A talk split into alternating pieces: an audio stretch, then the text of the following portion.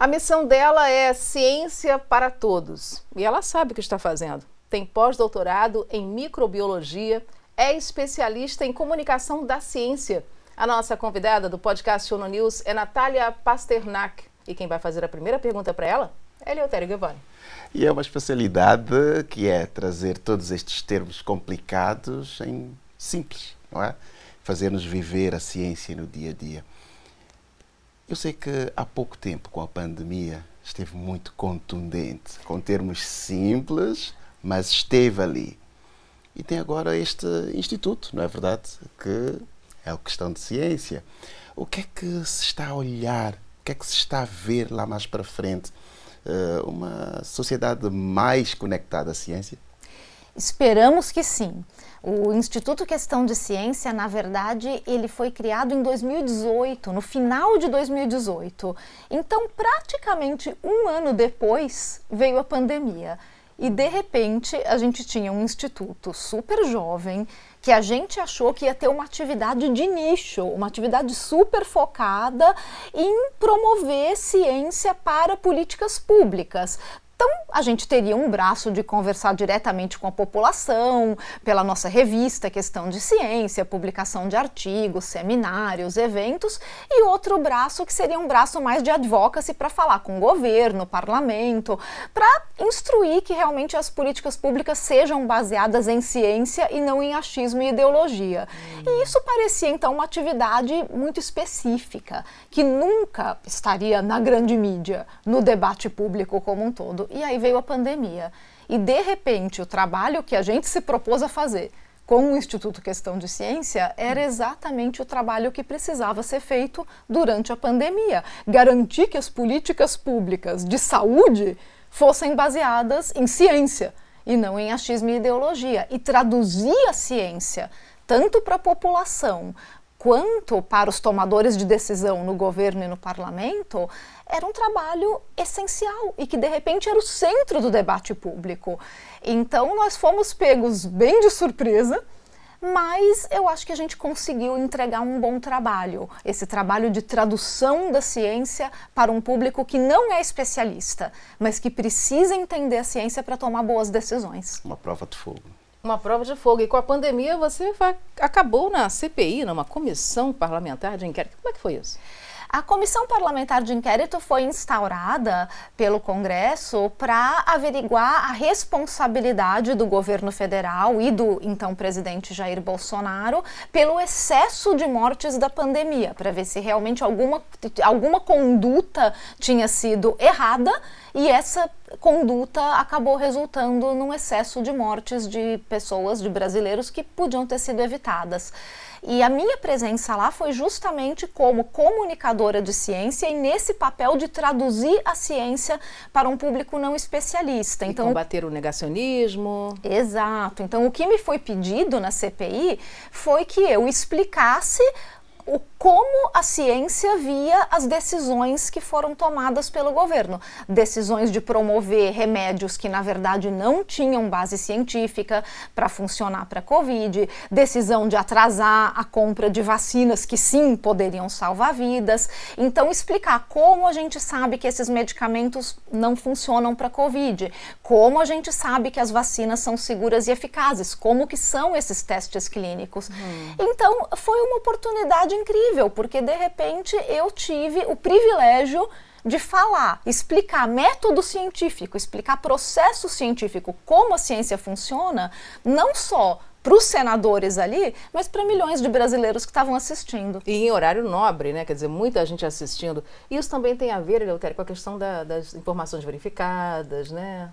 A gente tem trabalhado com isso aqui. É verdade. Neste desafio, nesta prova de fogo, o que é que deu para peneirar? Portanto, em termos de informação, trabalha com comunicação. Portanto, eh, que deve prevalecer para as próximas ameaças e o que deve ser retirado absolutamente portanto, do coletivo, da mentalidade coletiva.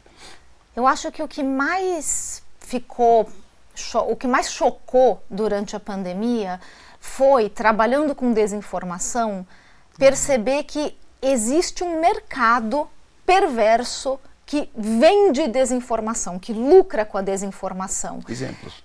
não é só uma mentira inocente. Hum ou algo que a gente acredita porque ouviu dizer. Existe um público que realmente foi enganado e que acredita de maneira inocente que vacinas fazem mal ou que cloroquina cura Covid. Mas existe um mercado de pessoas que promovem deliberadamente a desinformação porque lucram com isso.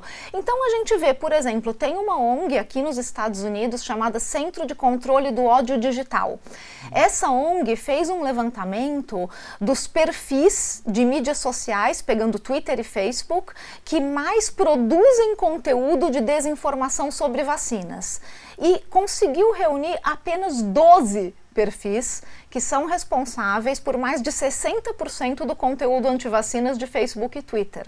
São apenas 12 perfis. Que fazem um barulho. Que fazem um barulho, porque muitas pessoas reproduzem o conteúdo deles, traduzem para outras línguas, mas quem produz o conteúdo são aqueles 12, que essa ONG chamou de The Disinformation Dozen. Hum. E todos esses 12 lucram com desinformação, porque eles vendem newsletters, livros, produtos associados. Então é uma propaganda que diz o seguinte: olha, vacinar faz mal. Vacinar pode dar sequelas nos seus filhos. Se você vacinar os seus filhos e acontecer alguma coisa, a culpa é sua.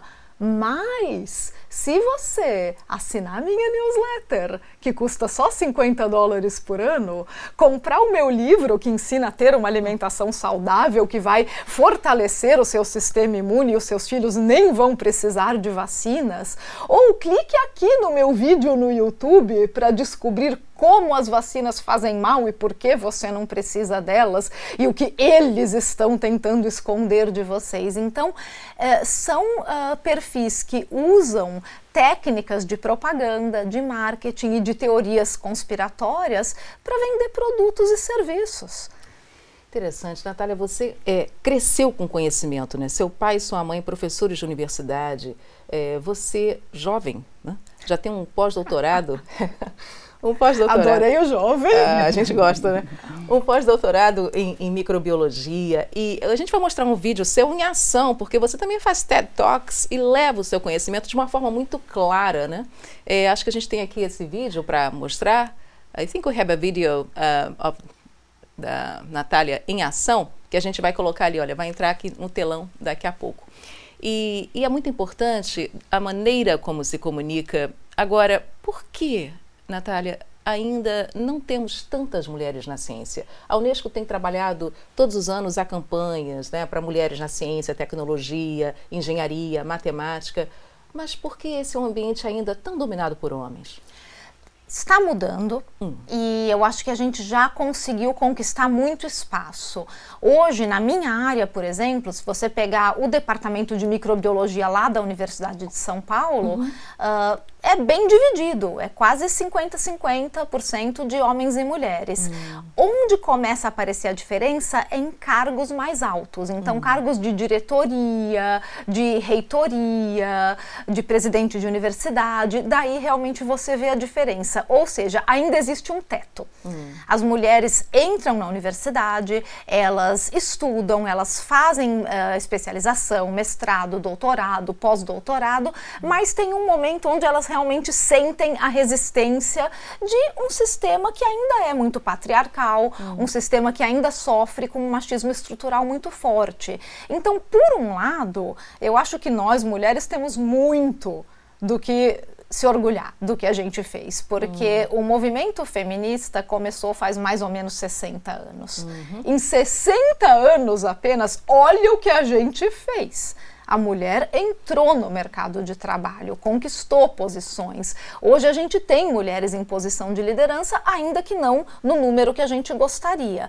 Mas então acho que tem que olhar o lado positivo do que já foi feito e entender quais são os obstáculos, onde está esse teto de vidro que tanto se fala e por que, que ele acontece, por que, que a gente não consegue ultrapassar. Talvez seja como a gente também, é, é, de uma forma, é, a mídia, o, o meios de comunicação em geral, é, retratam o cientista, né, que é aquela pessoa fechada num laboratório com, ou com o, o microscópio, ou fazendo os experimentos, saindo fumaça. Então, é, talvez seja essa, essa percepção muito errônea, né? Acho que tem um estereótipo do cientista maluco uhum. que, que ainda aparece muito na mídia, na ficção. Quantos filmes a gente não assistiu que tem um cientista maluco que uhum. quer destruir o mundo? Uhum. Então, existe muito esse estereótipo. Uh, e, por outro lado, existe um outro estereótipo que também não ajuda e que também aparece nos filmes, que é o do cientista herói solitário, que faz tudo sozinho. Então a gente vê histórias que, que merecem virar filme, como histórias de Stephen Hawking. É ah. claro que ele merece virar filme, hum. é uma belíssima história, hum. mas acaba contribuindo para esse imaginário popular de que o cientista é um gênio solitário, quando na verdade a ciência é uma atividade colaborativa. A ciência é feita por milhares e milhares de jovens que estão lá fazendo seus doutorados, seus pós-doutorados, em equipe equipes grandes que trabalham juntas. Nenhuma grande descoberta é feita por um único cientista solitário trancado no seu laboratório. Anos e anos de trabalho, né? É Sim. Verdade. Falou aqui de dois aspectos muito importantes: uh, o aspecto colaborativo, o aspecto, enfim, da busca de pontos positivos. E onde é que se encontram aqui a religião e a ciência? Deus. Eu acho que se encontram talvez numa característica muito humana nossa de buscar respostas, de buscar entender de onde a gente veio, quem a gente é, qual é o nosso papel no mundo. E, e, eu não vejo pessoalmente a religião e a ciência como antagônicas nesse sentido. Eu acho que são aspectos diferentes da nossa vida. A, a vida não é feita só de ciência. A gente tem vários outros aspectos importantes na nossa vida, como arte, esportes, música, e para algumas pessoas, religião também é um aspecto importante. Então, eu realmente não vejo nada de antagônico e eu acho que elas nascem desse, dessa mesma curiosidade humana de entender entender qual é o nosso papel no universo. Hum. Eu gosto de usar a ciência para responder essas perguntas, mas eu entendo que outras pessoas podem buscar outros caminhos, que podem ser de repente a religião, a arte, a literatura, por que não? Mas dentro daquilo que gosta de fazer, e falou agora de literatura, vamos falar de que bobagem. próximo livro. O próximo livro. Uh, eu tenho três livros de popularização da ciência, contando com esse que vai sair agora, o Que Bobagem. O primeiro foi o Ciência no Cotidiano, que ganhou o prêmio Jabuti por melhor livro Parabéns. de ciências em 2021. O segundo foi o Contra a Realidade, que focou muito na questão dos movimentos anti-ciência e do negacionismo, então um livro um pouco mais pesado nesse sentido. Hum. E o terceiro é o Que Bobagem. Todos eles foram escritos em parceria com o jornalista científico Carlos Orsi, também conhecido popularmente como meu marido. Então a nossa parceria vai um pouco além dos livros. E, e o Que Bobagem, que vai ser lançado agora, é um livro que reúne 12 pseudociências. O que, que é, na nossa visão, uma pseudociência? Hum. São práticas que são popularmente vistas como científicas quando na verdade elas não são. Então, o que bobagem ele busca explorar e mostrar para as pessoas por que que algumas práticas que são popularmente tidas como ciência, como astrologia, homeopatia, uh, algumas dietas da moda, tipo suco detox, essas suco coisas? detox, uhum. e que muitas vezes vem com uma roupagem científica, hum. elas parecem científicas, usam a linguagem da ciência e popularmente são até vistas como ciência, no que bobagem bobagem, a gente mostra que elas não passam de bobagens pseudocientíficas. Então, é um livro que a gente sabe que vai fazer barulho, ele vai incomodar, mas ele é um livro necessário e ele é um livro que a gente espera que as pessoas leiam antes de criticar.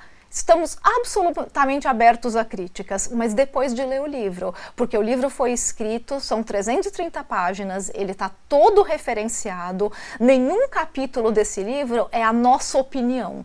Hum. É referenciado nos melhores trabalhos científicos sobre aquelas práticas. Então, críticas embasadas após a leitura serão muito bem-vindas. Críticas baseadas em achismo e ideologia nós não vamos responder. Gente, que pena, o tempo acabou, mas olha que maravilha de conversa com a doutora, agora posso falar, doutora Natália Pasternak, aqui no podcast Show no News. Muito obrigada pela sua participação e as portas estão abertas. Volte sempre. Muito obrigada a vocês por me receberem. Obrigada, é um Natália. obrigada, Leotério. Foi um prazer.